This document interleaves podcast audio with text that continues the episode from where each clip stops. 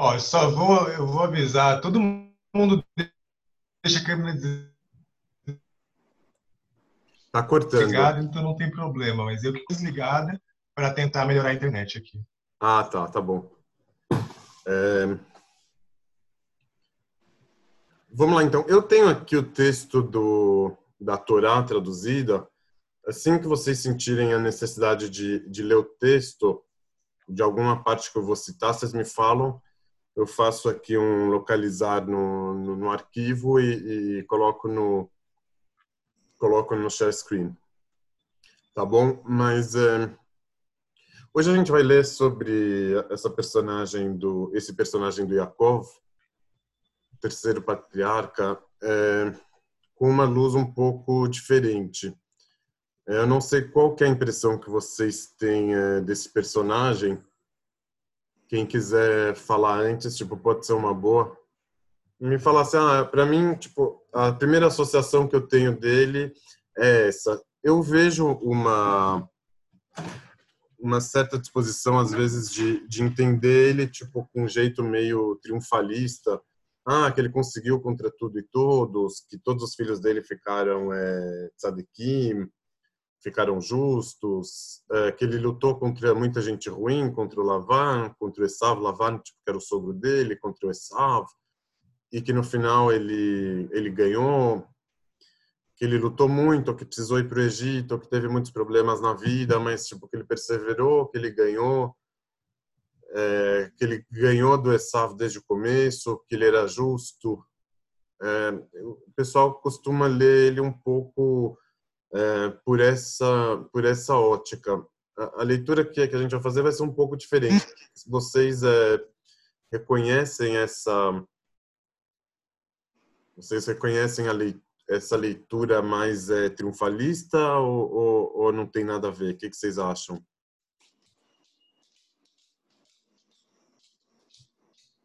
eu não sei se triunfalista, mas eu lendo essa semana é, é uma coisa assim de resiliência, sabe? Porque é isso, você já ficou ali, trabalhou sete anos, o cara te sacaneou, passou outra irmã, aí você trabalha mas não sei quanto tempo e não desiste, sabe? Ele, ele se mantém firme, eu não, não sei se eu li tanto como um vencedor, mas como uma pessoa resiliente, sabe?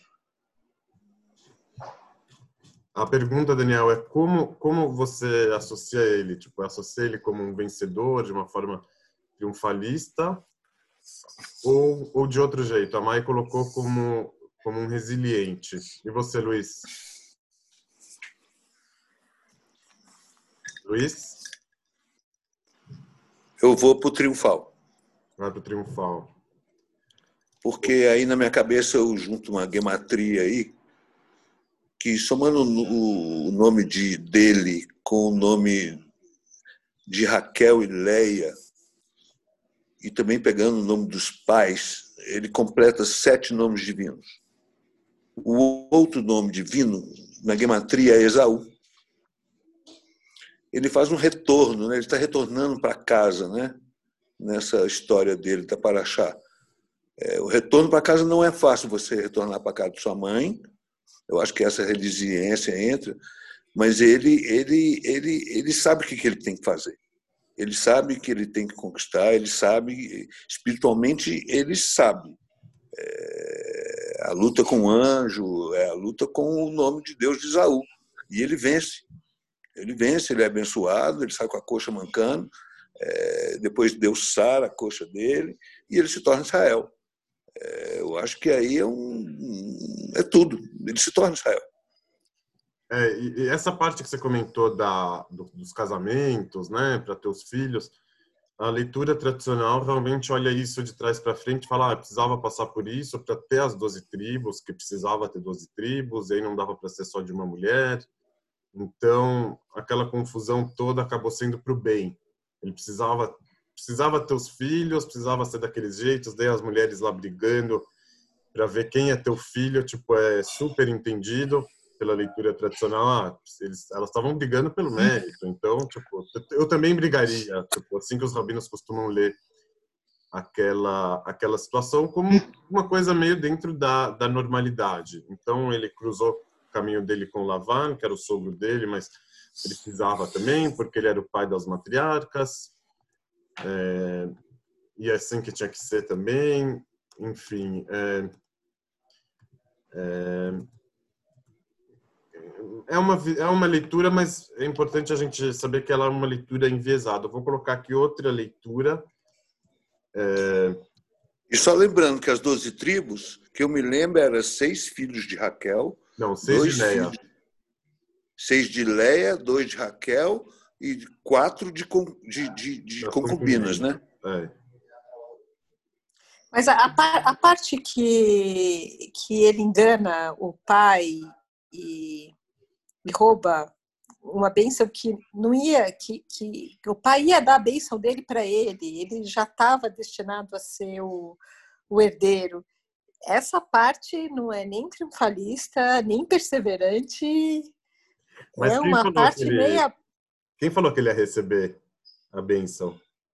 Ah, porque na verdade tem uma. Eu não sei onde foi, se foi no, no, no Sax que eu li, que ele que a bênção do Esaú era uma bênção e a, e a bênção do Jacó era outra bênção que ele não precisava Mas ter Deus conversou, por... Deus conversou com Rebeca sobre isso. Deus conversou com Rebeca. Eu não sei se Deus conversou com Rebeca. Eu acho que a Rebeca só armou. E eu acho que tem até uma falta de confiança na, na, na, na para fazer toda essa enganação, né? Quer dizer, sei lá, essa atitude, essa parte de enganar não é uma coisa que é nem perseverante, nem triunfalista, é uma coisa de irmão, sabe? Uma coisa muito mais de relacionamento humano do que de uma pessoa que está destinada a ser quem ela é de fato, quem ela foi de fato, sabe? Sei lá. Eu, eu, eu gostei desse, gostei desse início. Acho que dá para gente começar a fazer a nossa leitura política a, a leitura do Yakov como é, é, como um ser político desprovido de direitos é aquilo do estado de exceção que o que o Agamben fala a partir daí. É, o, o, o Yaakov ele nasce como segundo filho, né? Mesmo que ele era gêmeo, então ele era o segundo por algum motivo, ele tinha claro que, como segundo, ele não tinha direitos, ou ele tinha muito menos direitos do que o outro. Ele nasceu privado de alguma coisa, é, preterido por si só. É legal então, que ele nasceu segurando o calcanhar do outro. Né? Isso, é. Ele nasceu segurando o calcanhar do outro e o nome dele foi dado em, em razão disso. Então, o nome é a forma como que se caracteriza alguém ou algo. Então, tipo, o nome indica a essência na, na linguagem da Hassidut, mas aqui o pai que chama o filho pelo nome olha para a criança quando ele é neném e fala você vai ser isso e o filho acaba sendo isso e não tem como não ser, né? Ah, você vai ser, você é esperto, você vai ser esperto. E aí o filho ele entende a si mesmo, tipo ele se identifica e se forma como ah, fui escolhido para ser isso. Então o Yaakov ele ele nasceu o pai chamou ele pelo nome do, do calcanhar, ou seja, tipo, como aquele que está atrasado, que está deslocado, que está precisando tirar alguma coisa do irmão, tirar, pegar uma concessão do irmão para ele poder existir, para ele ter algum direito igual, para ele participar da história. É, para a gente é muito difícil entender isso. Por que, que só porque você nasceu depois você vai ter menos direito? é muito complicado. Mas às vezes, assim, na época, às vezes fazia sentido para eles de alguma forma. Tipo, o primeiro filho ia receber isso, isso e isso, e o segundo não, né? É, de toda forma, isso era uma coisa que atrapalhava ele. Ele ficava lá estudando, tipo, o pai já gostava mais do, do mais velho, que caçava, que gostava da vida, não dava atenção especial para esse, e a mãe valorizava mais o segundo e, e se compadecia da falta de direitos que o, que o Yakov tinha e começou a falar: não, vamos fazer isso, vamos se veste do outro para pegar a benção dele. Essa história do, do Yakov, ela, ela pode ser um machal, machal é uma parábola, uma paródia, para todos aqueles que são desprovidos de direito em razão do nascimento. Ah, você nasceu do lado de lá da fronteira, então você não tem direito né, nos Estados Unidos e o México ali, por exemplo, tantos lugares. Você nasceu como judeu, você não vai ter direitos. Isso foi uma verdade é, absoluta na Europa por muito tempo, né? O, o, não só na Europa, mas tipo na, na Europa de uma forma muito muito evidente para a gente, muito próxima. Então, é, é, a, a Torá ela tá é, ela está contando para a gente um machal de alguém desprovido de direitos por causa do nascimento. Esse alguém é o Yaakov. Né? Então, o, o, judeu que, que lê a Torá e que vai se desenvolvendo como povo, o pai dele olhando para ele falando: Você vai ser esse. De certa forma, você vai ser o cara preterido por nascimento. Você é filho do Yaakov. Né? Tem um pouco disso também, né? É, hoje com Israel no Brasil é um pouco difícil para a gente entender, mas voltando tipo para a situação da diáspora da Europa, do gueto, do judeu excluído, é muito fácil, né, de visualizar como ah, você nasceu como judeu, você nasceu aqui, então você você já está por fora, você já está deslocado. O que que eles te derem agradece.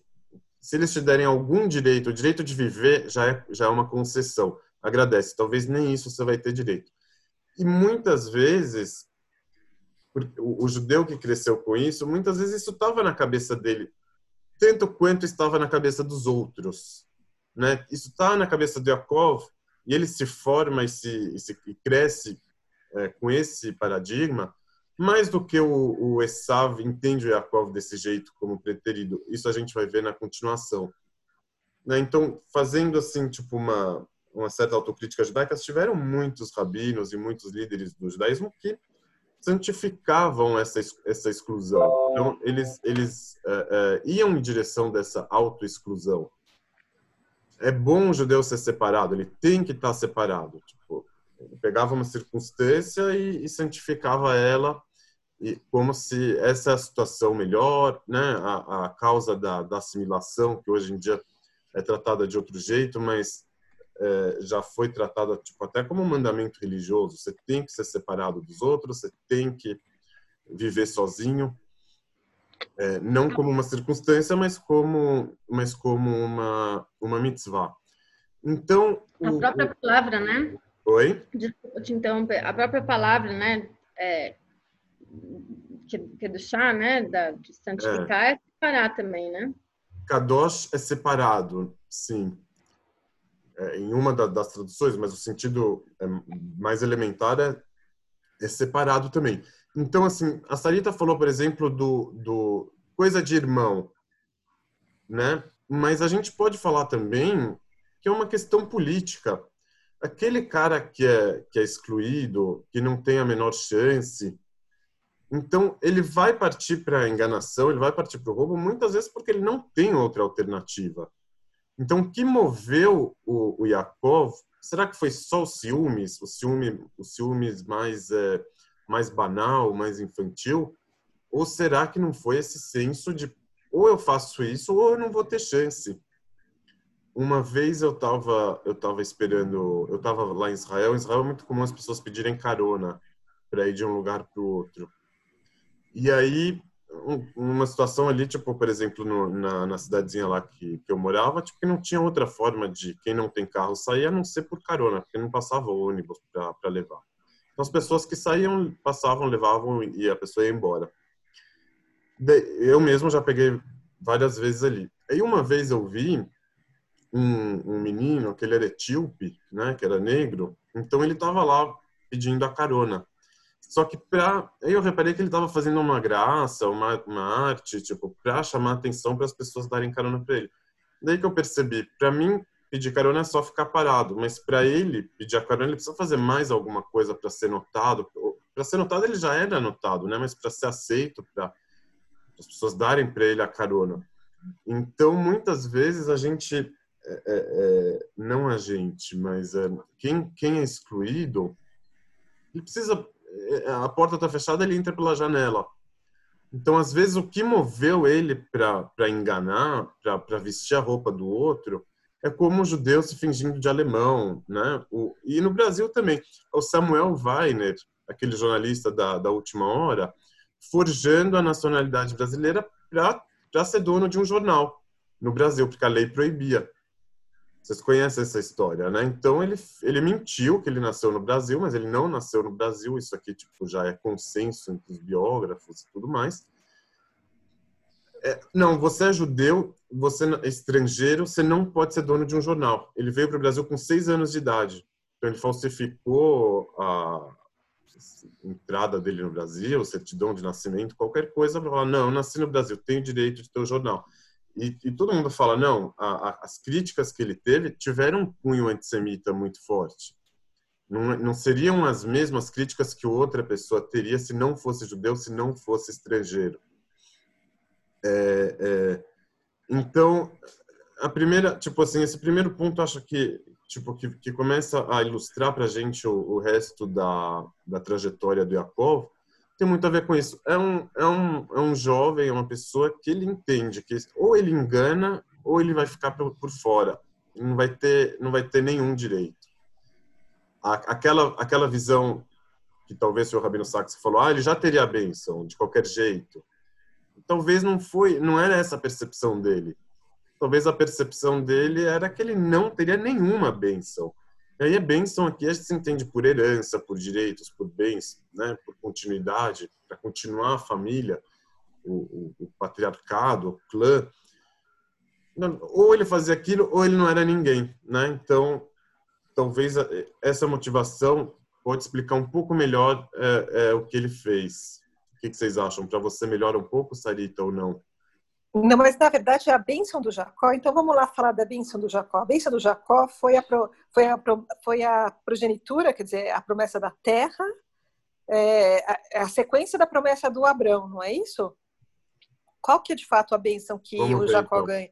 Vamos ver. E qual que é a bênção do Esaú? Porque a bênção que o Esaú acaba ganhando é uma bênção de dinheiro e de fortuna. Mas não necessariamente é, que seria para o outro também, né? Tem um pouco isso. São, são, eram, eram, eram usado. Depois que aconteceu, aí ele deu a. Ele falou: Você também vai ser abençoado. Ele falou para o Esav. Hum, é... Mas são duas bênçãos diferentes. Ah, não, acabou sendo duas bênçãos diferentes, mas não significa que seria para o outro. Eu tenho aqui, eu tenho aqui o, o, o texto. Eu acho que vai, vai valer a pena a gente ler para não ficar só a palavra. Fala, Daniel. Eu só ia mencionar que assim como o Yakov era ali segundo, enfim.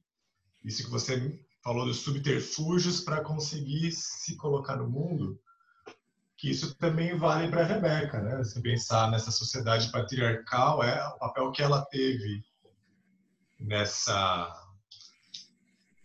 nesse esquema aí para enganar o pai, também é ela encontrando o espaço que ela tinha naquela situação para agir, para fazer a, a, roda girar. Né? Ela estava enganando o marido, no caso, né? É, o, o pai do filho. É, para ela ter uma, para ela ter um, um, um, papel ali, né? Para ela poder decidir alguma coisa. Vamos aqui ler rapidíssimo esse esse capítulo, tá? E quando Isaac ficou velho, seus olhos se escureceram e ele não mais enxergava. Chamou Esaú, seu filho maior, e disse: Meu filho, disse: Eis-me aqui. Disse: Eis que agora envelheci, não sei o dia da minha morte. Agora pega, rogo tuas armas, tua espada, teu arco, e sai ao campo e caça para mim alguma caça, e faz-me manjares como eu gosto, e traz-me comerei para que eu bendiga minha alma antes que eu morro, antes que eu morra. E Rebeca estava escutando quando Isaac falou a Isaú, seu filho, foi-se Isaú ao campo para caçar uma caça e trazer. Toquei em Gênesis 27. E Rebeca falou a Jacob, seu filho, dizendo, eis que escutei teu pai falando com Isaú, teu irmão, dizendo, traz-me uma caça. Ok, ok. Aí o Jacob disse a Rebeca, sua mãe, mas Esaú, meu irmão, é homem peludo e eu sou homem liso. Porventura me aparará meu pai seria aos seus olhos como burlador e trarei sobre mim maldição e não bênção. É aquele negócio, né? O cara que vai fazer uma graça, que vai roubar, que vai entrar pela janela, ele fica com medo. Depois que eu ser pego, minha situação vai piorar, não vai melhorar, né? Eu vou comer uns anos na prisão. É isso que ele está falando aqui.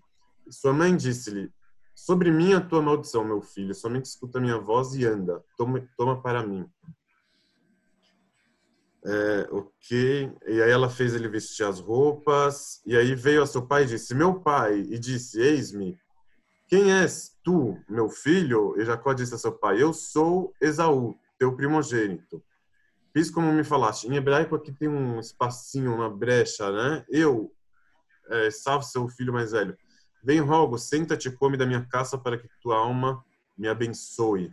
Então ele já estava pedindo aqui a bênção. Aí o, o Isaac começou a desconfiar, né? E aí ele tocou nele, viu que era peludo e abençoou. E disse: Tu és meu filho Esaú? Ele perguntou mais uma vez e disse: Eu sou. Não falou que é o Esaú, né? E disse: Faz-me chegar, vou comer. Ok. Ele beijou. Aí aqui está a bênção. Aí ele falou: Veja, o cheiro do meu filho é como o cheiro do campo que o Eterno abençoou. Aqui a bênção que ele deu. Que Deus dê do orvalho dos céus, do melhor da terra e abundância de trigo e mosto. Sirvam-te povos e curvem-se ante ti nações. Seja senhor de teus irmãos. Aqui que talvez está o cerne dessa bênção. E o cerne dessa, dessa confusão toda, né? dessa briga. Seja, seja senhor de teus irmãos. É um testamento do pai, né? E te reverenciem os filhos de tua mãe. Ou seja, tipo, um vai, ter, um vai ser o senhor, outro vai ser o servo. Os que, os que te maldisserem sejam malditos, os que te bendisserem sejam benditos. Ok? Assim que, que ele terminou a bênção, o Esaú chegou. Ele falou: Quem és tu? Ele disse: Eu sou teu filho, teu primogênito, Esaú. E aí Isaac estremeceu um grande tremor e disse: Quem é? E onde está aquele que caçou uma caça e trouxe para mim? E comi de tudo antes que viesses e o abençoei. E aí ele disse: Também será bendito você não necessariamente, Sarita, o, o, o Yaakov seria bendito também. Aqui parece que depois que o primeiro Yaakov veio roubar a bênção, então o, Yaakov, o Isaac disse para Esaú, também será bendito. Quando Esaú escutou as palavras de seu pai, soltou um grito muito grande e amargo e disse a seu pai, abençoe-me também a mim, meu pai. E disse, teu irmão veio com esperteza e tomou tua bênção. Aqui é aquela famosa situação do Trump falando para os americanos, trabalhadores, ah, veio latino e roubou seu emprego, né? E aí o cara fala, pô, que chato, né? O húngaro falando, o problema da Hungria são ciganos, e por aí vai. E disse, não se chama ele, com razão, Jacob, né? Aquilo que a Roberta falou, visto que por duas vezes me enganou, a minha primogenitura tomou, também com uma certa um certo oportunismo, né? Ele deu para ele aquela sopa, na hora que ele estava com fome, daí fez a troca. Eis que agora tomou minha bênção e disse: Mas certamente reservaste para mim uma bênção. Isaac respondeu e disse a Esaú: Eis que o pus por Senhor sobre ti, e a todos seus irmãos dê a ele por servos. E de trigo e mosto provi. E a ti então, que farei, meu filho? Então ele falou: Escuta, já decretei que ele vai ser o Senhor sobre os irmãos. Porventura tem uma, tem uma única bênção, abençoa-me também a mim, meu pai. Segunda vez que ele pede, né? ou terceira. Isaú levantou sua voz e chorou. Isaac, seu pai, respondeu e disse: Eis que no melhor dos lugares da terra será a tua habitação, onde o orvalho cai do alto. Por tua espada viverás e a teu irmão servirás. E será que quando te, tornar, te tornares impaciente, sacudirás o seu jugo de sobre teu pescoço? Então ele abriu uma brecha, falou: Quando você se tornares impaciente, você vai conseguir sacudir o jugo do seu irmão sobre o teu pescoço. E Jacó guardou, e Esaú guardou o rancor de Jacó pela bênção que abençoou seu pai. Esaú disse em seu coração: Chegarão os dias de luto, meu pai mataria meu irmão Jacó. E aí ela mandou ele fugir. Falou: vai embora. Falou para Jacó fugir. E mandou ele para casa do Labão, irmão dele. Ou seja, tem uma leitura que vai entender esse ponto aqui da história como se o Jacó ganhou a primogenitura, agora era uma questão de administrar a ira do, do, do mas ele ganhou dele. Mas se a gente for ler com atenção, tipo, o, o, o, não é que o Isaac só deu para ele uma brecha secundária para Esaú, ele abriu a brecha para ele também de como ele vai conseguir se livrar. Né? O dia que você perder a paciência, o dia que, que você se encher disso, que você se organizar, que você partir para cima, você vai conseguir tirar o jugo dele sobre teu pescoço. O que, que o Isaú entendeu daqui? É, esse cara é malandro, ele me roubou, mas vai chegar uma hora que a gente vai conseguir expulsar esse intruso da terra, a gente vai conseguir retomar o domínio que, que foi tolhido. Bom, vou matar ele, né? Então, a, a situação do, do Yaakov ela não era não era assim tão boa quando quando que ele fugiu não, não eram favas contadas não é que ele estava tava embaixo da mão dele, ele podia ele podia é, sair de lá tranquilamente. Então, é, é, ele não tinha direito antes e meio que foi pego no roubo. É, é, o, o flagrou ele, foi um flagrante aquilo ali. Desnudou ele, mostrou o que, que você está fazendo, tipo, né? o jeito que você está fazendo, de uma forma torpe, de uma forma né, baixa. Então, se antes ele não tinha direito porque ele nasceu depois, Agora, ele mostrou por que ele não merecia ter o direito, né? Tipo, tô, tô olhando aqui pelo lado do, do Esav, pelo lado do, do americano, anti-latino, por exemplo. Né? Ah, esses caras são estupradores, né? Diria o Trump. Então, esse cara é malandro, ele não merece ter o direito. Tipo, ele falou, por isso que o nome dele é Yakov, que ele já me enganou duas vezes. Por isso que ele nasceu segurando o meu, o meu calcanhar. Tipo, ele é um parasita não tem luz própria, não tem vida própria. Tipo, aquela, aquela narrativa que fala, ah, o africano é amaldiçoado por natureza, por essência, como que para justificar, né, uma, uma situação. Então, o Salvo está falando, realmente, tipo, ele não, não, não, não merece ter direito pelo próprio comportamento. Ele não tem direito desde antes, não tinha, e agora ele só confirmou por que, que ele não merece ter nenhum direito. E como a gente vai ver agora na sequência, o Yakov ele meio que, que internalizou essa situação. Ele, ele entendeu a si mesmo como alguém que não tinha é, é direito. É, e aí ele foi lá para a casa do, do Lavan, né? Ele chegou lá, estava sozinho, daí ele ele viu viu a imagem de Deus, né? Ele se inspirou, Deus prometeu para ele ele foi lá para Haran, né? Para encontrar o tio. E aí... Mas, assim, no meio do caminho ele não briga com o anjo? E isso não. Não, não o anjo não, é depois. Não... O anjo é depois. O anjo é depois? O anjo é quando ele está ah. para reencontrar com esse muito tempo depois. Né? Vamos chegar no anjo, tipo, uma parte muito importante da história. O monstro, né? É...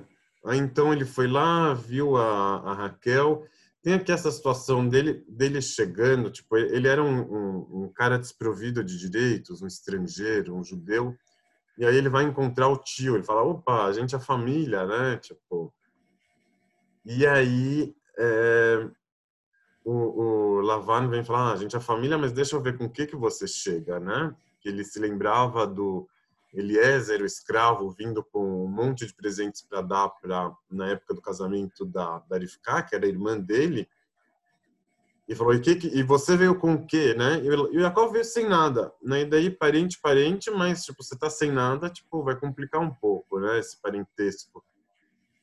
E e aí é,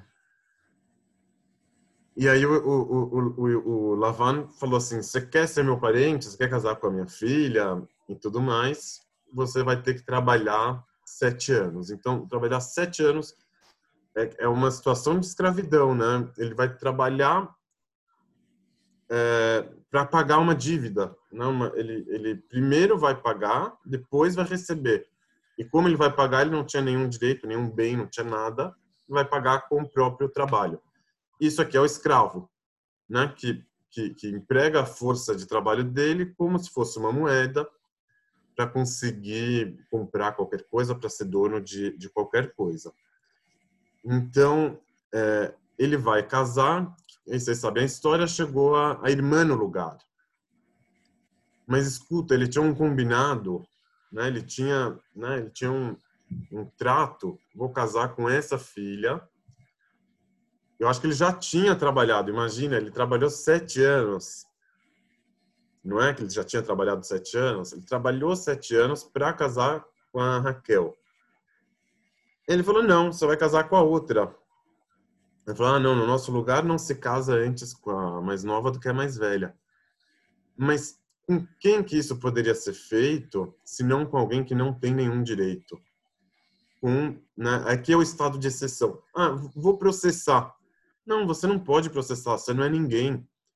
Tipo, você é um estrangeiro nos Estados Unidos ou um estrangeiro no Brasil. um cara te, te, te é, deu emprego sem carteira assinada, sem nada. Onde que esse estrangeiro vai processar? Ah, você vai processar ele, você vai voltar para sua terra, você vai ser deportado na hora. O, o estado de exceção não começa tipo no, no julgamento injusto ou no julgamento desfavorável para um e para o outro. Começa no foro. Você não tem foro para participar do julgamento, você que é estrangeiro, né? É, é, é meio que a situação aqui do do Yakov, tipo, o Lavan vai fazer com ele o que ele quiser. Tipo, se já não estava claro, então agora ficou, tipo, não tem, não tem uma coisa mais evidente do que isso. Trabalhou sete anos por uma, não, você recebeu a outra. Aqui já começa, é, é nesse ponto que eu queria também começar a colocar o, o lado do, do Kafka, dos personagens do Kafka, aquele, aquele aquele personagem que está sendo julgado sem saber por quê, sem saber por qual crime que ele cometeu, que ele vai para o castelo e não entende o que está acontecendo, que castelo é esse, o que, que são essas pessoas. Ele vai tentando descobrir e as coisas só vão se complicando. Então, Yakov ele não tinha direito, mas não só que ele não tinha direito do, no começo, como que ele, ele aceitava um pouco essa situação. Daí vem a mãe dele e fala, não, vai fazer isso. A mãe dele é que começa também. Fala, não, vai lá, se veste, vai lá roubar a primogenitura. Daí ele faz, tipo, o que ele vai fazer? Tipo, o pai já não gosta dele, a mãe manda ele fazer isso, então ele obedece. Mas aí a situação só se complica, porque o pai descobre, o irmão chega, promete ele de morte, fala, ah, então vai para lá. Aí ele vai. Ah, vai casar com, com a filha do seu parente. Daí o parente não considera ele como parente, considera ele como, né, como um pária. Ah, trabalha por uma. Não, agora você casou com outra. Então, já ganhou um casamento no lombo que ele não queria. E, e as coisas não, não parecem ter um não parecem ter um, um sentido, não parecem ter uma, uma perspectiva. É, é uma batata quente. Ele está muito pouco, é, ele está controlando muito pouco o próprio, o próprio destino. Né? E a circunstância que vai fazendo ele por isso que, que eu coloco isso como. Oi? Como um personagem é, é kafkaviano. Né? É, é, tudo vai Mas quando ele. Quando ele, quando ele faz aquela coisa do. Ele trabalha pela segunda vez, ele faz aquela coisa dos, dos, das ovelhas ficarem pintadas, e as ovelhas pintadas eram dele, e, e aí ele só nasce pintada e aí o que acontece? De alguma forma, eles acham. É, o cara fica puto, né? Você tá me roubando Não, de alguma ele troca forma. O combinado. Mas... Ele troca o combinado. Como ele troca o combinado? Essa o Lavano troca o combinado. Depois que, que, que ele perde, isso aqui vale a pena ler no texto. Ele troca o combinado, simplesmente. Fala, não, não era assim que a gente combinou, foi de outro jeito. Aí no outro jeito ele perdeu, né? É... É, isso, isso aqui mostra, mostra muito como que. Deixa eu ver aqui onde que está. É, então ele terminou, ele terminou de trabalhar os sete anos pela, pela segunda. Esse negócio dos sete anos ele é incrível também, porque já vou chegar lá no, nos animais. Vamos supor que não era certo casar a mais nova antes da mais velha, né? Então falou, escuta, você vai ter que levar a mais velha, a mais velha junto. Já seria um absurdo por si só. Mas aí ele fala para ele, não, você vai ter que trabalhar mais sete anos pela pela outra. Mas como assim pela outra? Eu não, eu, eu, era essa que eu queria. Você está querendo me empurrar outra? Tudo bem, aceito. Mas por que mais sete anos? Tipo, você, não, não tem lógica, não é? Tipo, se fosse uma negociação normal, a escuta, só posso te vender isso se você comprar outra, mesmo que eu falei. Ah, tá bom, então me paga agora mais, tipo, mas eu não quero isso. Você que está me obrigando. Então, não, ele, ele não tem nenhuma. Ele não tem nenhuma. A venda casada aqui, é, o duplo sentido de, de casada, né? É, então tá, é, é, é ele já precisou trabalhar mais sete anos. Tipo, uma pessoa com direito, com, com algum foro que ela pudesse protestar, não queria trabalhar mais sete anos, tipo, para, né? Ele falou, não, escuta, tipo, eu não trabalhei por essa. Aqui tem, é, ah, olha aqui que incrível. É...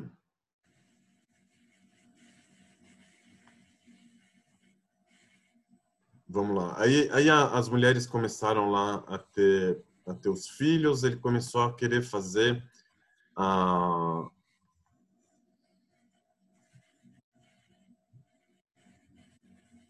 ele topou, ele quis trabalhar os sete anos a mais e ter a pessoa que ele queria era porque era isso ou nada, né? Não é que ele topou em comum acordo. O cara falou, não, você vai trabalhar para mim mais sete anos. Ele falou, vou fazer o quê? Tipo, ele podia ir embora, mas ele... Não, ele podia ir embora, mas não ia casar com a mulher que ele queria. Então, tipo, ele ficou sete anos esperando alguém. Aí o cara falou, ah, trabalha mais sete anos. Ele falou, tudo bem, vou trabalhar mais sete anos por ela. Mas o roubo aqui não está no segundo sete anos, está no primeiro, nos primeiros sete anos. Combinou, sete anos pela Raquel. Falou, não, esses sete anos, na verdade, foram para Le Leia. Você quer a Raquel mais sete anos. Ele aceitou. Não sei se eu, se eu aceitaria, mas ele aceitou. É... Lavar era um homem maldoso, né? Ele sabia levar na, na no bico, né? Então, é, é, é, será que ele seria maldoso com alguém que teria direitos? Ou ele aproveitou ali, tipo, daquela situação? Esse cara não tem nenhum direito, tipo, né? É, isso, isso eu falo para gente, é para gente olhar para dentro e não perceber quantas vezes a gente não naturaliza essa situação. Né? Ah, esse cara, um africano lá no centro de São Paulo, refugiado, tipo, não, a gente naturaliza que ele tem menos direitos, que ele, né, que, que ele vale menos como ser humano aqui nesse lugar, nesse contexto, né? É, é, tem um pouco disso também. Ah, vou dar emprego para ele, mas não vou pagar tudo como se fosse um brasileiro. É, e por aí vai. É...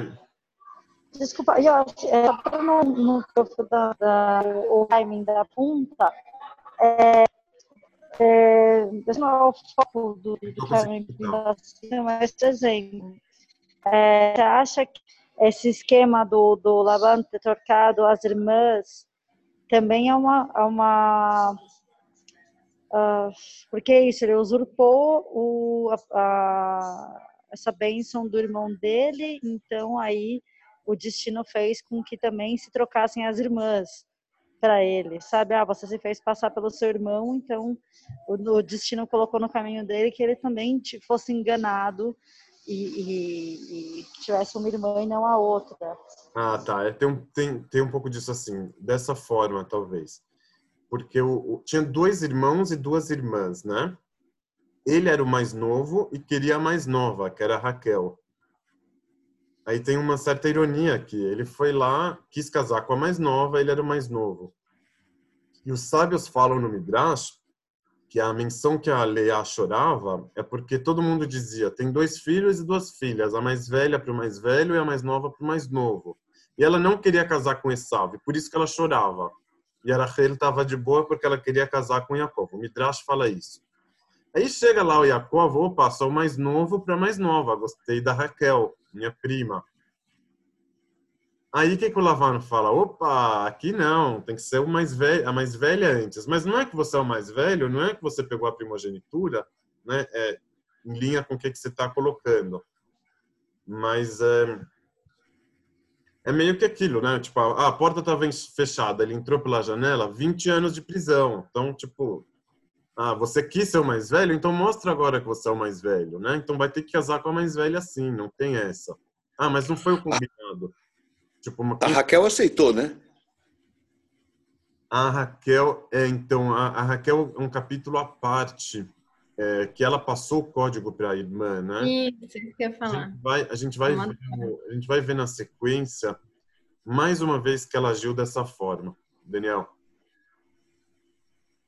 Tem explicações Midrash ou é, sobre o nome do Lavan? Porque eu estou pensando assim, uma, Claro que é uma, uma relação contemporânea que eu estou fazendo aqui, mas eu penso em Lavan como branco também, e essas relações todas que você está descrevendo me remetem muito a essa ideia da branquitude como, como isso, cara que está numa posição que ele está dentro da lei, dentro da regra, vê o cara que está fora, desamparado pela lei, e pode ali jogar do jeito que quer para o seu próprio benefício. Né? Claro que assim, se eu falar de branco, homem branco, branquitude, não tem nada a ver com a Torá, é outro conceito, mas. Mas é, tem uma explicação para o nome dele também? Por que, que é Lavan? Não, não tenho, mas eu gostei da, da sua. Ele é um homem branco privilegiado, né? Lavana é branco. Drash contemporâneo. Sabe? A tradução de Lavana é branco. É... É, ok. Não, eu tô me lembrando aqui do, dos white people problems, tipo, que realmente é uma praga, né? Ah, na revista Piauí, da mês passado, tinha uma, uma, uma, uma, atriz da Globo que ficou grávida e tal, daí ela fez um diário da gravidez aí que estava contando os perrengues, né? Daí ela foi para consulta com a médica e a médica falou que ia custar 30 mil reais o parto. Daí ela, ai, que perrengue, porque tô sem grana, não sei o quê. Ah, troca de médico, é, tipo, né? É, num, num, país igual o Brasil, ela reclamar que o parto tá 30 mil, então vai para outro médico, quem paga, né? mas é tipo quer ter o privilégio e o direito de reclamar. Tudo bem também, né? Só, só tô falando que às vezes fica meio meio meio deslocado, mas tudo bem. É, ok. É, aqui e quando Raquel deu a luz a, tô lendo aqui versículo 25. Quando Raquel deu a luz a José, Jacob disse para Labão: Envia-me, irei ao meu lugar e à minha terra. Dá-me minhas mulheres e meus filhos, que te servi por eles, e irei, pois tu sabes o serviço que te prestei. Olha que interessante. Ele trabalhou por 14 anos aqui. Aí ele pede, por favor, me dá minhas mulheres e meus filhos, que te servi por eles. Ou seja, até então não estavam sob a posse dele. As mulheres dele, os filhos dele, ele pede, por favor, me dá os filhos para mim poder ir embora. E aí o, o, o, o, Lavan não aceita. Ele fala, não, me dá o seu preço que eu vou te pagar. Então tal, o Yaakov começa a negociar, fala que o, que o rebanho dele cresceu, que ele não ganhou nada. É esse negócio de dele não estar tá com a posse, ele tinha, ele, ele era um escravo. Então ele ele ele trabalha o direito dele de, de comer e dormir estava atrelado com a força de trabalho dele ele não tinha como comprar uma casa, ele não tinha um bem que era dele. Tudo, toda a força de trabalho era era como pagamento. Ele era realmente um escravo, né? Então por isso que ele pede, ah, então agora deixa eu pegar minhas filhas, meus filhos e minhas mulheres e vou embora. É... Aí aqui o Jacob ele vem e fala assim, favor, é, é, passarei, Jacob, não me darás nada se fizer isso por mim. Jacó falou, você não precisa me dar nada, não precisa de dar nenhum preço, vamos ver daqui para frente. Eu quero uma comissão, não quero nem salário, quero comissão. Voltarei a apacentar tuas ovelhas e aguardá-las. Passarei por teus rebanhos hoje, separando deles todo o cordeiro pintado e malhado e todo o cordeiro marrom avermelhado entre os carneiros e todo o malhado pintado entre as cabras, e será meu preço. E minha justiça responderá por mim no dia de amanhã, quando se falar sobre meu preço diante de ti. Tudo que não for pintado e malhado nas cabras e marrom avermelhados nos carneiros, foi roubado por mim. Então ele falou: vamos escolher aqui um tipo de, de animal, né, para mim, do que nascer pintado e malhado, do que foi exceção, né, do que não, não do que seja regra, vou ganhar uma porcentagem do que for nascer, né, tipo uma porcentagem do, dos novos negócios. Aí eles foram lá, fizeram isso, tiraram tudo. Aqui, é alguém já leu é, Kafka? Você já leu, é, Sarita? Aqui a, a Torá, ela ganha um, um contorno kafkaviano no estilo também, não só no, no conteúdo. Aí começa a falar dos, do, das cores dos animais, né? Tipo, naquele mesmo dia os bodes registrados e malhados, as cabras pintadas e malhadas, e que não tinha branco e marrom avermelhado sabe aquele, aquele estilo é, é, é, acorrentado, intrincado do Kafka, do, dos livros dele, que não acontece nada, tipo, ele vai lá, aqueles detalhes. Tá, ele, tá, ele descreve, tem uma hora do, do processo que ele entra numa das salas e ele começa a descrever toda a sala, das cores que tem na sala, era uma cama, que não sei do que, não sei o que lá. Sim, tá, tem uma descrição. Ele está comunicando por meio do estilo aqu aquela situação sem saída do personagem, né? Que ele ficava olhando lá as coisas e, e ficava preso. Né? Não entendi, e não entendia absolutamente nada, né? Isso, então a Torá começa a falar aqui das cores do, dos animais que vão nascer. O Jacó tomou uma vara verde de álamo, de aveleira de castanheiro e descascou-as em riscas brancas, descobrindo o branco das varas. E fincou as varas que descascou nos tanques dos bebedouros, onde o rebanho vinha banhar em frente às ovelhas e concebiam quando vinham beber. Tipo, olha o que, que a Torá está descrevendo, né? Ele fazia com, essa, com essas varas, colocava ela na frente dos animais na hora que eles iam conceber e aí eles concebiam as ovelhas por causa das varas e pariram crias listradas, pintadas e malhadas. Olha só. E Jacó separou o carneiro e pôs los frentes à ovelha, ao listrado e ao todo marrom avermelhado. Ok. Ok, ok. Tá vendo? Continua. E quando tardavam as ovelhas, não punham. E era tarde para o Labão, e eram as tardias para Labão e as normais para Jacó. Então ele foi crescendo e tal. É, e aí, o que, que o Jacó escutou? Ele, ele tinha regras do jogo que estavam concordadas, né? Mas, né, que o judeu que ficou rico, Jorge Soros na, na Hungria, e Jacó escutou as palavras do filho de Labão que diziam: Jacó tomou tudo que era do nosso pai. E do que é do nosso pai fez toda essa fortuna. Tipo, quem que era ele? Ele veio aqui ontem, ele não tinha nada, ficou rico. E aí Jacó viu o rosto de Labão, não estava para com ele como ontem, anteontem. Ok, aí, aí o Yaakov, aí, aí ele precisou falar com as, com, a, com as mulheres, escuta, seu pai já não está mais com a gente, como se elas não percebessem, né, sozinhas. Aí, de novo, ele volta aqui a descrever a, a, a história das cores dos animais. As pintadas terão teus preços, as listradas terão teus preços.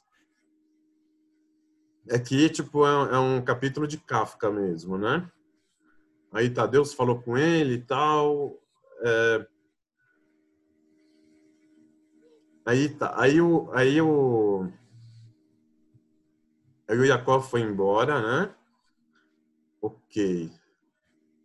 Aqui, então aqui meio que tem uma parte aqui que ele mudou o preço dele dez vezes, ele fala. Aqui, ó. E vosso pai se riu de mim. Ele riu dele. O Jacob falou, não, isso aqui é meu. O, o Lavan ria, falou, vosso pai riu de mim e mudou meu salário dez vezes. Né? Ele tinha um combinado, Lavan vinha e falava, não, o combinado é outro, não é esse. Dez vezes, tipo, como se rindo, tipo, como, escuta, você não, você não tem, você não tem é, nenhum direito. É, até aqui, até isso fica, isso deixa bastante evidente esse, esses traços é, kafkavianos. Daí acontece uma coisa aqui que a que a, a Raquel ela rouba os é, ela rouba a, as estátuas do, do, do pai dela. Vocês lembram? Lembram dessa parte ou não? Sim. É, Puxa, eu não lembro agora. Eu lembro de uma parte de umas frutas. De... Ah, não, as frutas, as frutas já foram, na verdade. Qual, qual, qual parte, ó, se repete? Da, da... Aqui, ó, vou fazer o share screen de novo. Eu lembro. Essa parte eu aqui, lembro. ela é bem importante também. Aqui, ó. E Labão tinha ido tosquear suas ovelhas e Raquel furtou os ídolos de seu pai. Ah, sim, sim. E Jacó iludiu a Labão arameu porque não lhe anunciou que fugiria e ele fugiu, ou seja, ele trabalhou um monte de tempo, fez o um negócio, mas precisou fugir para ir embora. Ele era um escravo, né? E, e, ele fugiu com tudo que era seu. Ele levantou-se, atravessou o rio, foi em direção à montanha de Gilad e foi anunciado a Labão no terceiro dia que Jacó havia fugido. E tomou seus irmãos com ele, perseguiu a distância de sete dias e alcançou no monte Gilad. Ok, Deus veio para Labão. Ok, Labão disse a Jacó: Que fizeste que me iludiste e conduziste minhas filhas como castivas de espada?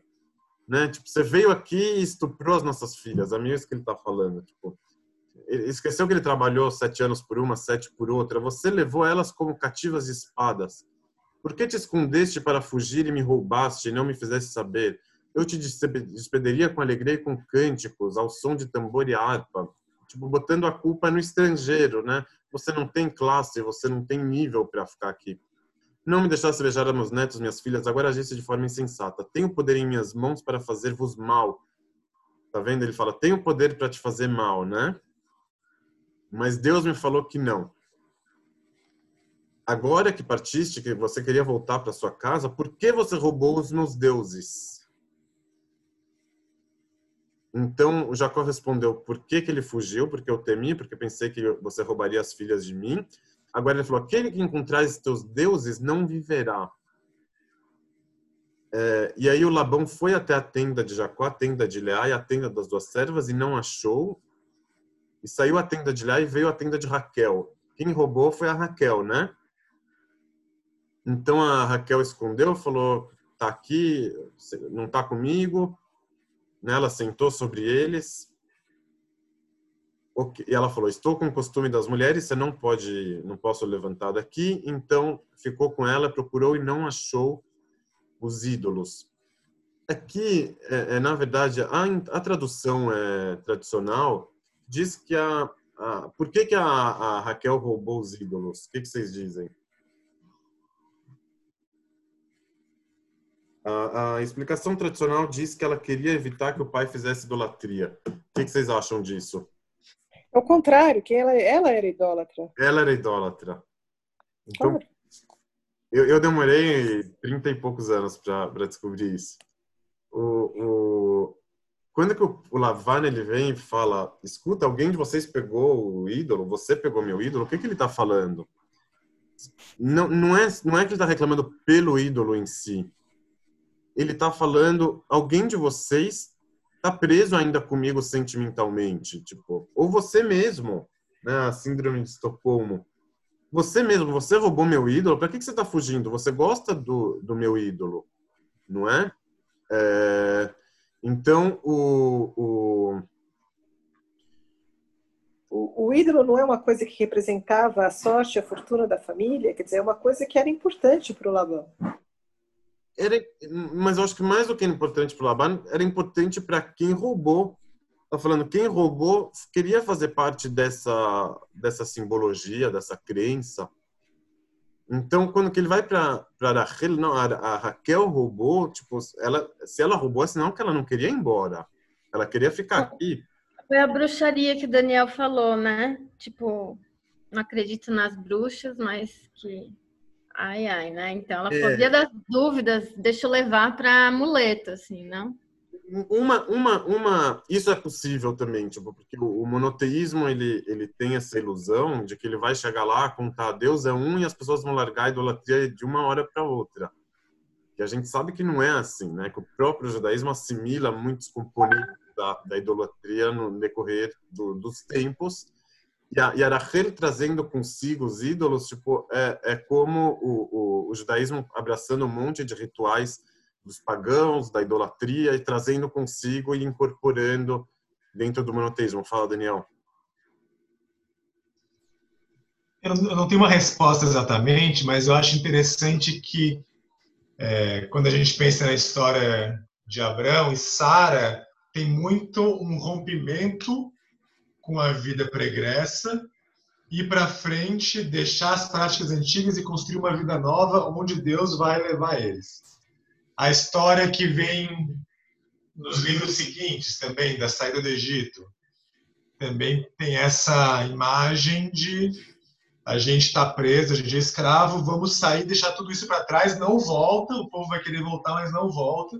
Agora, no meio do caminho, entre essas duas histórias, tem esses episódios todos parece que está mais misturado. Então, você sai da terra do seu pai, mas o seu filho vai ter que voltar para casar com alguém da família. E você é como se nesse meio de caminho as rupturas que estão acontecendo nunca são completas. Sempre tem um pezinho que fica em algum lugar. Olha, você vai sair desse lugar que você está, mas você vai para um outro lugar onde também é a casa do seu pai. E daí você volta para cá, mas você volta trazendo um pedacinho de lá na forma dos ídolos, né? É... Mas é que assim, a, ruptura com, com o passado, ela acontecia por um lado, mas por outro eles preservavam o valor dessa tribo de, de, uma forma meio essencial. Então você vai ter que casar com a mesma família de onde você veio, que é uma família boa, Sim. tipo diferente dos, dos cananeus e tal.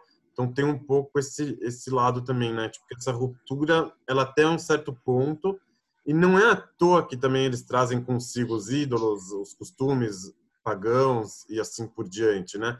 Porque eles, eles dão valor para o lugar de onde eles vieram. Tem um pouco isso também, né? O, o, uma, uma, outra, uma outra possibilidade, que aí tem a ver com a história do casamento, que, que foi citada antes, da Raquel e da Leia, a Raquel ela passou o código para Leia, para Leia vir junto. Então, na, naquela bifurcação ali, era ou ela ou a irmã para casar com o Yaakov. Né? Ele era para romper.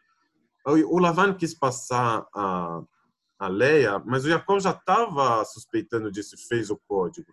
Então, a Rachel ela tinha que escolher ali. Ela fica com o pai e com a irmã ou vai com o marido? Né? Ou, ou, ou, né? ou, ou, rompe ou, ou continua? O que, que ela escolheu? Ela escolheu o meio termo, quis ficar tanto com o pai e com a irmã, quanto com o marido, né? Então, isso foi a escolha dela na hora do, do casamento. Ela é muito elogiada por não ter envergonhado a irmã, mas ela, ela, por outro lado, ela não foi coerente com, com Yaakov, né? Tipo, ela ajudou a irmã, né? Tudo tem dois lados. Tipo, não dá para você sair justo nos dois. Então, ela ajudou um, foi meio chata com o outro mas no final de contas ela quis unir ali os dois lados, não quis cortar. Quando que ela precisa sair da casa do pai, aí ela leva com ela os ídolos, meio que sabendo que o pai iria atrás dos ídolos, né? Meio que dando um sinal também.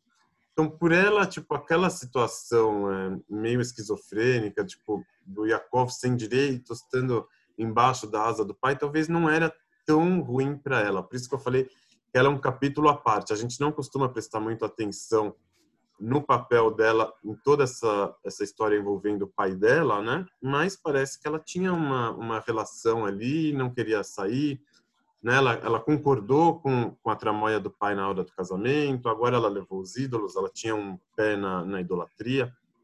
Então é, isso aqui também também é, fortalece essa visão que a gente tem do Yaakov como um coitado no meio da história então, o amor da vida dele, né, é, é, porque ele trabalhou 14 anos, não estava totalmente fechada com ele, né? O amor da vida dele não estava totalmente fechado com ele. Estava também muito, muito, muito apegada ao pai, muito apegada, mesmo que ele não tivesse nenhum direito. Então, às vezes ela olhava como Yakov, pô, esse cara é legal, ele gosta de mim.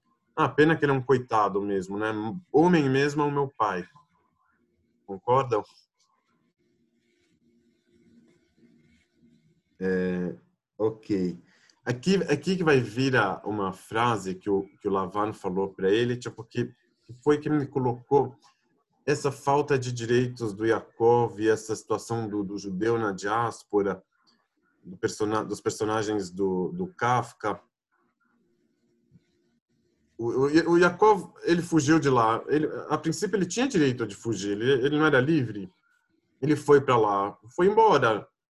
E, e, e o Lavan acusa ele, não, o que, que você fugiu, não sei o quê. E aí o, o Yakov tá lá chorando, de dia consumia o meu calor, de noite a geada, e meu sono fugia dos meus olhos. Esses são mil, 20, meus 20 anos em tua casa, servi a ti 14 anos por tuas filhas, 6 anos por teu gado, e mudaste meu salário 10 vezes. Se não fosse pelo amor de meu pai, Deus viu minha aflição e o trabalho de minhas mãos e me e repreendeu-te ontem à noite. O, o Yakov deu um discursinho que, que, o, Lav, que, que o Lavan respondeu? Essa, essa resposta aqui é muito, muito forte. E Labão respondeu e disse a Jacó: As filhas são minhas filhas, e os filhos, meus filhos, e as ovelhas, minhas ovelhas, e tudo que você vês é meu. E as minhas filhas, o que posso fazer hoje a elas, ou aos filhos que deram à luz? Ou seja, tipo, você pode falar o que, que você quiser. Tudo é meu. As filhas são minhas filhas, os filhos meus filhos, as ovelhas são minhas ovelhas seja, o seu direito de existir, o seu direito de ter algo é uma concessão minha. Então, então cala a boca, tipo, não, não vem reclamar. Tipo, você não tem direito de reclamar, você não tem direito nem de abrir a boca. E agora vamos, façamos uma aliança. Vocês percebem a, a força desse dessa frase, desse versículo? Ela ela ela é muito muito forte, muito muito clara. Vou até colar aqui, tipo, porque é,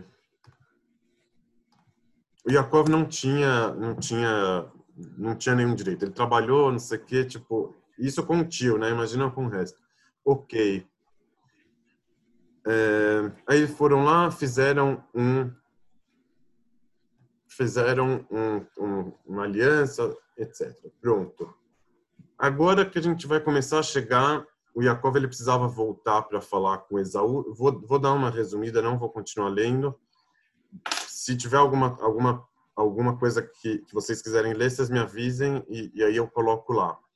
O Yaakov ele ele estava saindo da casa do, do, do Lavan. A gente falou que ele internalizou aquela visão dele como estrangeiro, malandro. A palavra malandro também tem uma conotação racista, né? Vocês devem saber. Mas ele, ele assimilou essa, essa visão que os outros tinham dele e foi para a casa do Lavan com a cabeça muito baixa, ficou lá 20 anos e não pôde levantar a cabeça. Quando ele tentava falar, vinha o Lavan e botava ele no lugar de volta. E agora ele precisava voltar para encarar a situação com o irmão de quem ele tinha fugido, de quem ele quem tinha prometido ele de morte, jurado ele de morte. Oi. Yossi, é, a princípio ele se submetia porque ele queria a Raquel, não é? Não, mas é, então isso que eu tô tentando colocar. Os sete anos, tipo assim, ele, ele combinou. Aí ele já descumpriu o acordo. Entendi. E se aceitou, se aceitou ser roubado, daí você vai ser roubado para sempre depois, né? É. Que, que fizeram uma condição dele, da autoimagem dele, se ver como. Ele começou aquele negócio do, do, funcionário que nunca vai mudar de status. Você começou de um jeito, você vai. O combinado já era errado no início, né? É isso Oi? que dizendo. O combinado já era errado desde partida. É, é não, foi, não foi cumprido, no mínimo, né? Eu já não tinha nenhum direito, não tinha nenhuma posse. Você vê que ele não teve fi os filhos e as mulheres é, sob a própria posse, mesmo depois dos 14 anos. Ele pediu, por favor, vamos embora. Então, o Yakov, na cabeça dele, ele continuava aquele mesmo cara sem direitos, aquele cara malandro, aquele cara que estava devendo para o Esav. Então, o, o, o cara sem direitos, ele é, é, é difícil para a gente entrar na cabeça dessa pessoa, mas ele deve a, a existência dele, tipo, é, é, é, uma, é uma eterna dívida. Né? Eu vivo, logo tenho dívida, logo, logo não tenho direito de viver. Tipo, quem me deixa viver? Não era para eu estar tá vivo, não era para eu estar tá aqui, então não era para eu existir. Então, quando ele vai para o Lavan, ele vai desse jeito. Então, ele precisa trabalhar para o outro para justificar a própria existência. E aí, agora, ele ele está lá em um lugar, parece que o, o, o Lavan estava em um lugar, um país, ele estava em outro. Eram distâncias enormes. E aí o, Lava, o Yakov mandou emissários para descobrir onde que estava o, o, o Esav e tudo mais. Por quê? Né? O que que estava pegando tanto para ele? Ou seja, ele, ele sentia que ele tinha uma dívida, que ele precisava da permissão do outro para poder para poder existir. Aqui, ó. Desculpa, mas eu vou ler um pouquinho. E Jacó enviou mensageiros a seu irmão Esaú à terra de Seir e ordenou-lhes dizendo: Assim direis ao meu senhor a Esaú. Olha aqui os detalhes, né? Assim falou teu servo Jacó, mais uma, mais uma vez. Com Labão morei, demorei-me até agora. Eu tive bois e jumentos, ou ovelhas, servos e servas, e mandei anunciar a meu senhor a fim de conseguir graças a teus olhos. Ele precisava dessa graça, né? E aí os mensageiros voltaram a Jacó dizendo: Fomos ter com teu irmão, com Esaú, e também ele vem ao teu encontro, e quatrocentos homens estão com ele. E Jacó temeu muito e angustiou-se. Agora aqui uma, uma pergunta. Está escrito que esses 400 homens estavam indo fazer alguma coisa contra Jacó ou não? Não está escrito. Fomos ter com teu irmão, com Esaú, e também ele vem ao teu encontro com, e 400 homens estão com ele. O Jacob ele temeu muito e angustiou-se mas porque isso estava na cabeça dele, não estava no, no, no, no Esav necessariamente. É que na época não tinha por que sair 400 homens juntos, né? A não ser. Ou não, né? Pode ser que ele tinha, ele tinha, ele tinha razão de. Ele tinha razão de, de, de ter medo, alguma coisa assim. Mas. 400 homens é um pequeno exército, né? Mas então, quando a gente vê a continuação da história, que, que o Esau fez com ele? Nada. Vamos ver aqui a continuação. Ele foi lá, dividiu. Ah, aqui vai ter, vai ter a história do, do monstro antes. Mas então vamos falar agora já. Antes, ele, o, Jacob, o Esau estava para chegar, eles foram se encontrar. O que, que o Jacob fez? Se ajoelhou sete vezes, trouxe o rebanho, todo mundo se ajoelhou. O que, que, o, que, que o Esav fez? Saiu correndo. Antes, tá escrito, o Esav saiu correndo e abraçou e beijou ele. Falou, ei, o que, que você tá ajoelhando? Desculpa, que porra é essa? E os 400 homens, ele não veio matar? O que, que aconteceu? Com Lavan, a gente viu que veio um anjo na véspera falar com Lavan. E pro Deus se revelou para o Lavan na véspera, né? E com Esav, quem se revelou para ele? Está escrito na Torá que alguém se revelou para falar para ele não fazer nada com Jacob? Foi um milagre que aconteceu de última hora? A gente está acostumado a ler desse jeito, que sim, que foi um milagre. Mas, por outro lado, não está escrito que ele veio bater nele, que ele ia fazer alguma coisa. Talvez era o jeito dele andar com 400 homens, vai saber, tipo, né? Então, o Yaakov sim teve muito medo. Esse medo estava também na cabeça dele, né? Lendo, lendo a, a continuação. Mas antes dele, antes de antes dele encontrar com ele, ele foi lá, é, dividiu o, o, o, o, acampamento em dois, né? Ele estava com medo de morrer. E aqui tem uma, uma, uma essa história daqui do do anjo. Ele foi lá, teve uma revelação de Deus, né? Ele passou o presente que ele preparou. O presente que ele preparou para o Esaú era tipo um suborno, uma taxa, um pedágio. E aí, isso aqui, talvez eu, eu aprendi é, nesse ano. Aqui, ó. E já. É, e levantou-se naquela noite, tomou suas mulheres, suas duas servas e seus onze filhos, e cruzou a passagem do rio Iaboque. E tomou-os, e os fez passar o ribeiro, e fez passar o que era dele. E aí o Jacó voltou para o outro lado do rio, e Jacó ficou só. Por que, que ele ficou só? Por que, que ele voltou? Vocês não acham que talvez ele fugiu? Ele não tinha esquecido alguma coisa lá? Isso, os sábios, os sábios falam isso, que ele esqueceu alguma coisa e foi buscar. Mas Os filhos lá que ele tinha deixado? Está escrito que ele esqueceu alguns potes pequenos, mas não parece que ele, que ele teve uma crise, ele fugiu? Amarelou, né? Oi? Andou todo mundo na frente e amarelou, ficou para trás. Amarelou, é. Ele foi lá, fugiu, ficou sozinho. E aí foi a hora dele lutar contra o monstro, né? Ou aí, mas aí também eu fico pensando que ele poderia ter saído para se recolher, para pensar e aí o que, que, eu vou fazer, né? E aí, e aí quando a gente se quando a gente se retira para pensar e se preparar, que a gente se lida com os nossos próprios monstros também. Exatamente. É, eu acho que a gente não está não tá discordando, mas ele passou por um momento ali, um momento de crise. Momento... Ele ajoelhou sete vezes, isso que eu acho engraçado.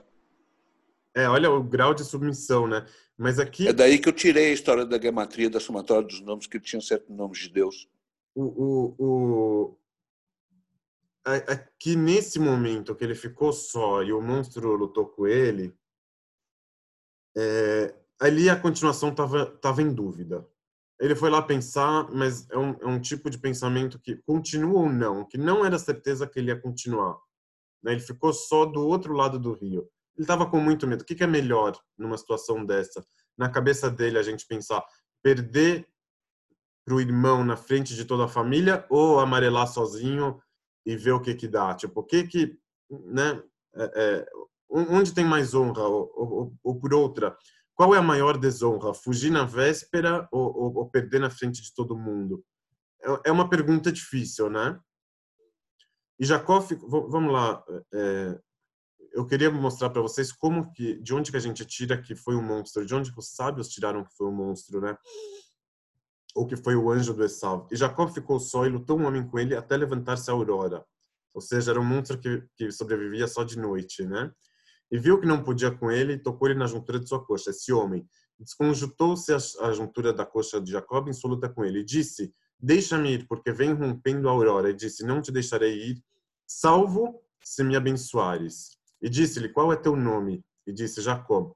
Tipo, ou seja, o monstro perguntou para ele: Como você se enxerga, né? Ele disse: Jacó, né? Jacó com toda a conotação que a gente viu antes, com toda a carga que esse nome tinha. E disse: Não Jacó será mais teu nome, sim Israel.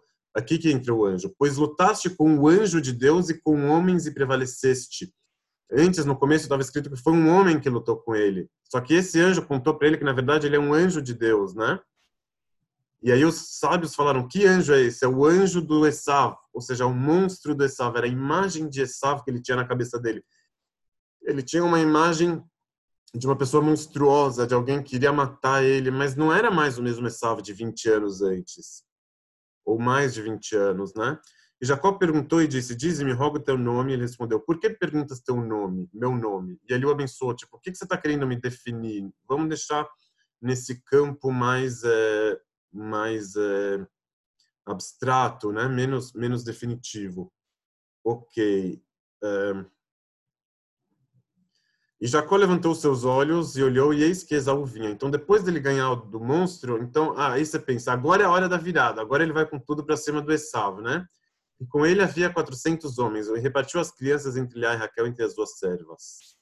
Ok, pôs as servas na frente, Leá e Esaú, e ele passou diante deles, né, diante do, do, do acampamento lá da família, e prostrou-se sete vezes, se ajoelhou sete vezes até chegar, chegar a seu irmão. E Esaú correu a seu encontro e abraçou, tipo, falou, o que, que você está ajoelhando, né? E lançou-se a seu pescoço, o beijou e choraram. Ou seja, tipo, Esaú, na, na minha visão aqui, pelo menos de uma das formas que a gente pode interpretar isso, ele não estava para lutar. Ele não queria esse teatro também de, de ajoelhar, de não sei o quê, de servo, não servo. Ele estava em outra. Né? O, o Yakov parece aqui aquela criança que, que cresceu e continuou com, a, com, as mesmas brigas de quando era criança, ah, porque você me falou aquilo, porque eu te roubei isso, porque então eu vou te dar, vou te vou ajoelhar na frente de você, vou falar que você é melhor. Uma situação muito mal resolvida, né? Então ele passou 20 anos lá como escravo, tipo, não aprendeu muito, ficou ele estagnado nesse ponto. E aí Mas, eu... Oi. uma adenda, desculpa. É, é, a observação é que ele o, o, ele teve nome mudado antes, né? Isso é simbólico e, e, e, talvez pela narrativa da Torá não só simbólico, né? Tipo, isso aconteceu porque agora ele não era mais Jacó e já era um homenzinho Israel. Então, o anjo falou para ele isso, né? Tipo, quando que ele, ele decidiu não amarelar, tipo, não acho que ele foi para cima do Esaú, ele foi ajoelhar sete vezes. Mas só dele não ter amarelado já foi uma grande vitória para ele. Isso já foi a mudança do nome. Mas ele não chegou para o Esav tipo de uma forma altiva. Ele chegou ajoelhando sete vezes e o Esav não estava para isso. Ele não conseguiu nem perceber isso. Né? Isso que é mesmo depois que o Esav abraçou ele, ele estava perdido. Ele não estava entendendo. É o personagem do Kafka lá no, no no castelo, no julgamento, tipo, mesmo ah, você ganhou o tribunal, ele não sabe nem do que está está sendo julgado. Ah, você entrou no lugar mais mais interno do, do palácio, mas tipo, o cara está perdido. Tipo, não, o que, que significa isso? Tipo, o que que ele não tinha nem essa essa, essa envergadura moral para perceber. Então chegou todo mundo, se ajoelhou e tal. E aí o Esav perguntou: "O que, que é todo esse acampamento que eu encontrei?" E aí Nossa, eu... só só interrompendo um minutinho, só para a gente lembrar também que depois que ele recebe o nome de Israel, no passo seguinte ele já é chamado de Jacob de novo. Ah, é, tem isso. Então, como que ele, ele aprende esse nome, mas não está completo esse processo. Ele ainda está naquele mesmo lugar ali, tentando. Vai ser assim durante muito tempo, né? Pois é, pois é. Aliás, sempre.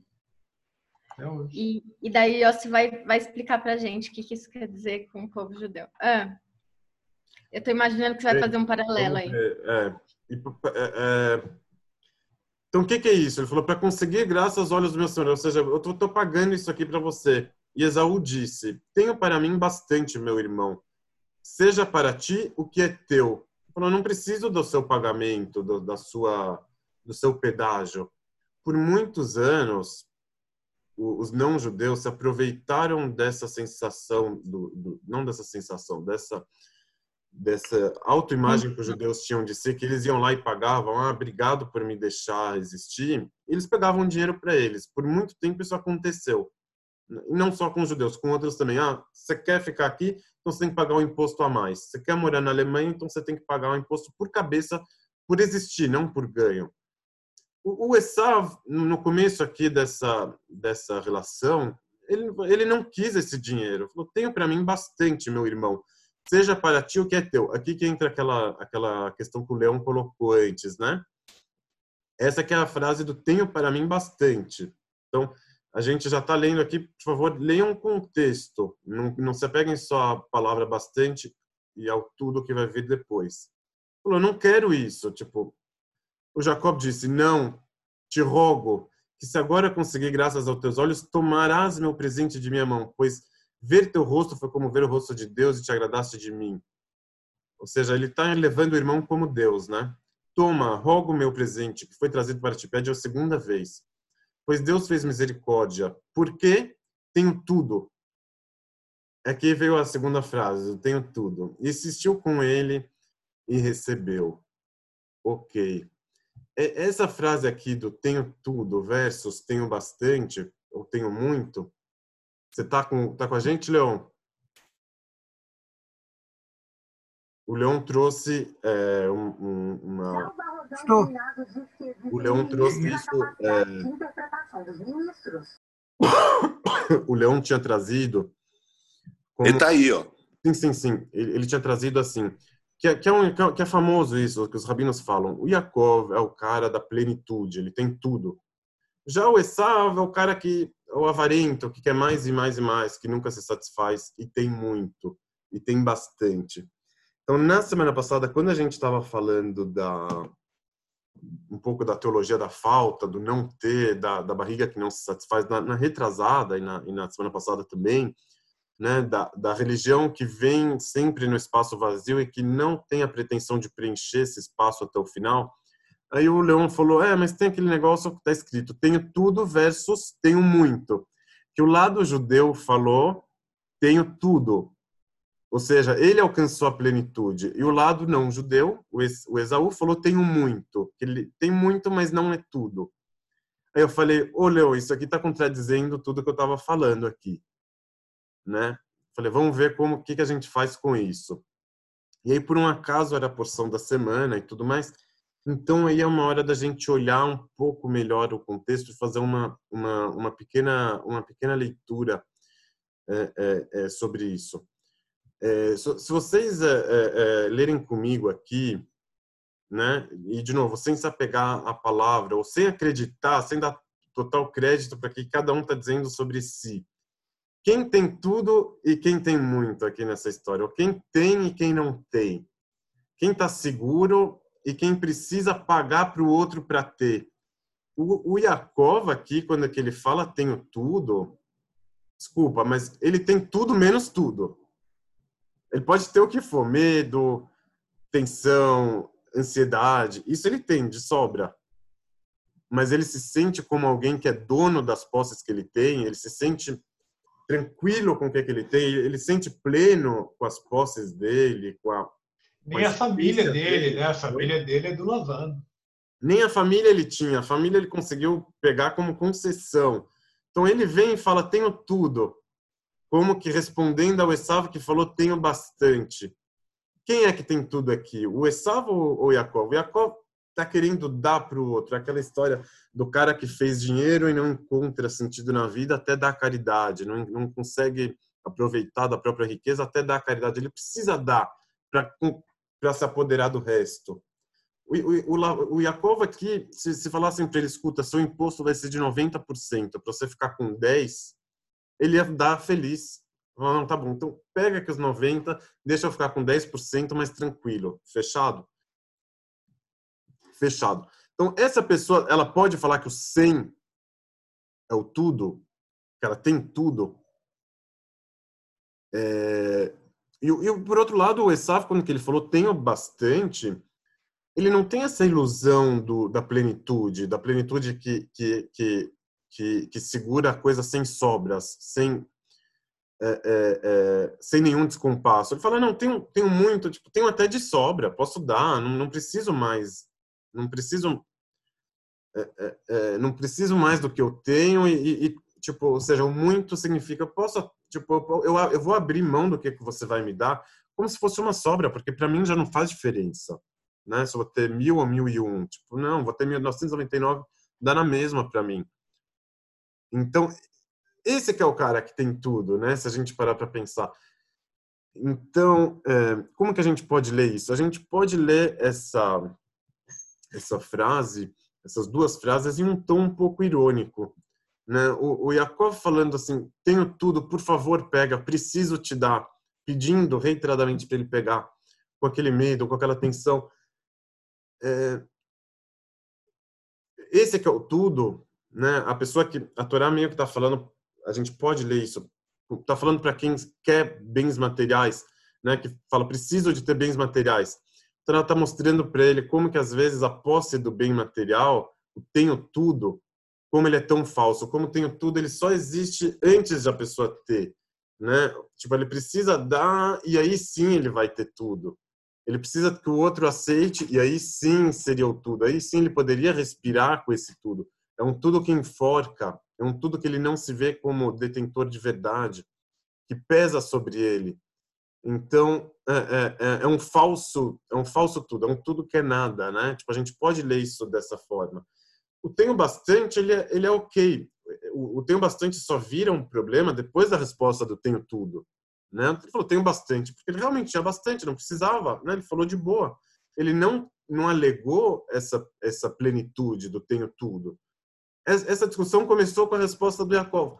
Só que quando que a gente olha dentro desse contexto e para para olhar, fala assim, tipo, que, que alegação é essa do tenho tudo? Vejam de onde, em que lugar ela apareceu, ou de onde ela vem. Então, a, a, aquela religião que vai pregar o tudo, que vai pregar a plenitude, será que ela não está vindo justamente do vazio? Será que não está vindo para encobrir o vazio na alegação do tudo e da plenitude para não aceitar as sobras, para não aceitar o descompasso, para não aceitar a falta? Né? Aquele que alega que tem tudo, como ele lida com a falta? Ele, ele nega a falta, ele, ele não aceita ela. Então, é, então assim a gente vai poder ler essa frase do tenho tudo não como uma verdade judaica, como o, o ideal judaico ultimativo que a gente precisa perseguir no, na plenitude, chegar no tenho tudo. Às vezes o, o esse tenho tudo veio para mostrar para a gente como é falsa a ideia do tudo, como que ela é uma ilusão, como que ela vem daquele que não tem nada, daquele que está com medo, que precisa satisfazer o outro, precisa dar para o outro para ter o mínimo dele, né? Então, é, de alguém que que que está sendo acossado pela falta. No caso é o Yakov, ele não estava sabendo lidar com essa falta de direito que ele tinha. Tipo, ele, ele não tinha aprendido não, tá bom, eu tenho menos direito, eu não tenho. É, é, ele estava perdido naquela situação. Tá, vamos supor que você não tem direitos iguais. Você vai fazer o que a partir dali? Você vai se ajoelhar sete vezes quando não for pedido? Você vai pagar para o outro quando não te cobrarem? Né? É, é, é, como você vai aceitar a, a, a, sua circunstância? Eu acho que o Jacob ele estava começando a aprender. Ele, ele não tinha é, ali ele não tinha aprendido. Mas para a gente fica esse ensinamento de como lidar com a falta, como, de, como lidar com a fome, com a apetite, por outro lado, com a ambição, né, e com a e com a, com a ambição positiva, com a ambição é, negativa. Eu estava até conversando com com meu filho hoje sobre é, é, quando a gente vai comprar uma coisa, a gente pode comprar por um motivo ou para um motivo. Né? Muitas vezes a gente compra por causa, ou seja, a gente compra olhando para trás. Ah, fulano de tal comprou, eu também preciso comprar. Né? Eu, eu comprei porque eu vi na loja e achei bonito. Então você comprou por causa de uma motivação anterior.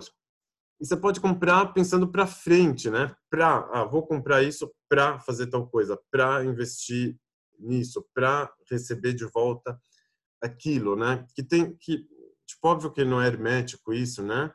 Nem um pouco. Muitas vezes a gente se engana, pensa que é um, que é para o outro. Na verdade, eu acho que sempre é para trás, né? Mas é, mas é, mas que existe essa diferença, né? A gente está comprando para ou por, né? Por seria para trás, para seria seria para frente. Então, é, o Yakov aqui dele falando do tenho tudo, tipo, será que ele está olhando para frente ou está olhando para trás? Ele está precisando justificar a situação, se afirmar, né? Tipo, ganhar pelo menos uma vez do, do Esav e falar, ah, você tem muito? Eu tenho tudo, eu estou te dando. Sendo que é, um, que, é um, que é uma situação fabricada, artificial, você precisa dar para ele. Então, se você precisa dar, não é que você está sobrando. Por algum motivo você precisa. Quem está com uma falta aqui é você mesmo com a ligação do tenho tudo, mesmo que está dando. Então, é, isso aqui também pode ser um, um ensinamento para quem faz kiruv também. Não é o caso de vocês, mas até para a gente criticar aqueles que sim fazem, no sentido de que quem dá, quem quer aproximar, quem quer falar, quem quer oferecer de graça, ele, ele parte de um lugar assim, eu tenho muito, eu estou sendo generoso, eu tenho para dar, tenho para dar do material, do espiritual, não sei o quê. E você você está num outro lugar, você está no lugar de quem recebe, né, de quem precisa um fortalecimento, de quem precisa uma atenção, de quem precisa se aproximado. Mas quando que você olhar direito, às vezes o cara tem mais necessidade de dar do que o outro de receber. Então quem é que tá, quem é que tem muito e quem que tem tudo aqui? Vocês conseguem entender aqui a esse, essa essa fala um tanto pontiaguda, né, da minha parte, mas eu, eu falo isso como é, é, sendo um pouco mal também, mas é, mas mas é, como uma a gente ficar esperto, né? Porque no, no discurso tenho tudo, eu tenho muito para dar, sou generoso, sou aberto. E o discurso é, é aquilo, aquela música, né? É, quem diz sou não é, né? Do, do como ele chama mesmo? Do metamorfose do metamorfose Oi? Ah, não. Do Raul Seixas. Eu acho Isso que é... daí será que é do ele não pega umas frases daquele cara lá do ocultismo? Eu quero ser a metamorfose ambulante, não é não? É... Ele trabalha com o Coelho, Paulo Coelho, é esse que você quer lembrar? É, não, Raul, Se... Raul Seixas, né? É, Raul Seixas, ele, tem, ele faz dobradinha com... É, não é isso a frase? Não é do a Metamorfose Ambulante, na música? É Bade quero... e Vinícius de Moraes. Bade... É. Deixa eu ver aqui. Ah, ah, é, o homem que diz dou não dá, porque quem dá mesmo não diz. Canto do Oceano, é, de Oceano. Ah, tá. Isso não é, não é Seixas, não. Vinícius de Moraes, não é Raul Seixas, não. Vinícius de Moraes. É. O, o... o homem que diz que eu não dou, não, não, não, não, não, não. Essa vai pro, vai pro momento artístico no final. O, o... Então tá, a, a Mai colocou aqui do, do Pirkei Avot que ele fala que o rico é o que se contenta com o que tem. É... Isso aqui é tipo um truísmo, né, que eles falaram, né? Tipo, rico é o cara que não precisa. Ok, tipo, não significa que ele tem muito, que ele tem pouco, ou que ele chegou na plenitude também está falando aqui tipo de um, um pouquinho um pouquinho mais mais amplo do que só essa parte do ter dinheiro. Igual igual estava falando do, dessa parte do kiruv do cara que aproxima que dá que que, que é generoso tipo que, é, que tem tem muito espírito para dar não sei o quê. Mas muitas vezes isso vem movido por uma forte necessidade de reconhecimento uma forte então, explica, explica o kiruv que é quando a pessoa quer quer ensinar, né? E as pessoas recebem para aprender. Não, não, não estou falando só disso, de dinheiro, estou falando em geral. Tipo, não é que dá o dinheiro para a pessoa estudar, mas em geral, tipo, estou fazendo aqui, abrindo as portas da sinagoga, oferecendo um kiddush, estou ah. aproximando as pessoas, estou recebendo as pessoas, tipo, porque eu sou generoso, porque eu tenho espaço para dar, tenho espaço para mim, tenho espaço para os outros, mas muitas vezes isso vem de uma necessidade de uma falta, de uma vontade de ser reconhecido, né, de uma vontade de liderar que, que não condiz tanto com a circunstância é, e assim por diante. Então, é, apesar dessa frase do tenho tudo está na boca do Jacob, eu tenho muito está na boca do Esav, dado o contexto, dada, dado tudo, eu continuo com a, com a teologia da falta do, do Lacan e tudo mais, tipo, não, não, não, não, tipo, não, não me abalo com essa contradição apontada pelo pelo Leão, porque tipo na, na minha visão esse que está falando que tenho tudo é o que menos tem aqui é, nessa nessa história. Ok?